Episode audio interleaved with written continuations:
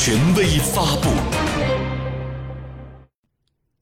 习近平会见中国红十字会第十一次全国会员代表大会代表，李克强、王沪宁、王岐山参加会见。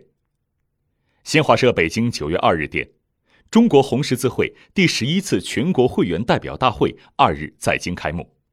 中共中央总书记、国家主席、中央军委主席习近平在人民大会堂亲切会见全体代表，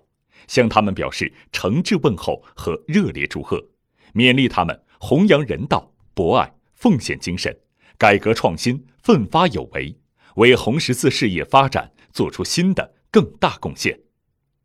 中共中央政治局常委、国务院总理李克强，中共中央政治局常委、中央书记处书记王沪宁参加会见，国家副主席王岐山参加会见并出席大会开幕式。上午十时，习近平等来到人民大会堂北大厅，全场响起热烈掌声。习近平等同代表们亲切握手，不时交谈，并同大家合影留念。孙春兰参加会见。并在开幕式上代表党中央、国务院致辞。他说：“中国红十字会第十次全国会员代表大会以来，在以习近平同志为核心的党中央坚强领导下，红十字事业取得显著成就。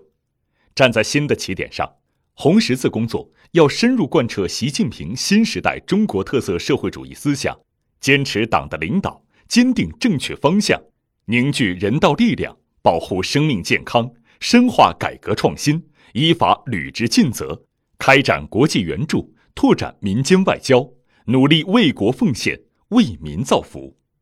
大会开幕式由中国红十字会会长陈竺主持，红十字国际委员会主席彼得·莫雷尔发表视频致辞，红十字会与红新月会国际联合会主席弗兰西斯科·罗卡致辞。中华全国总工会书记处第一书记李玉富代表群众团体致贺词。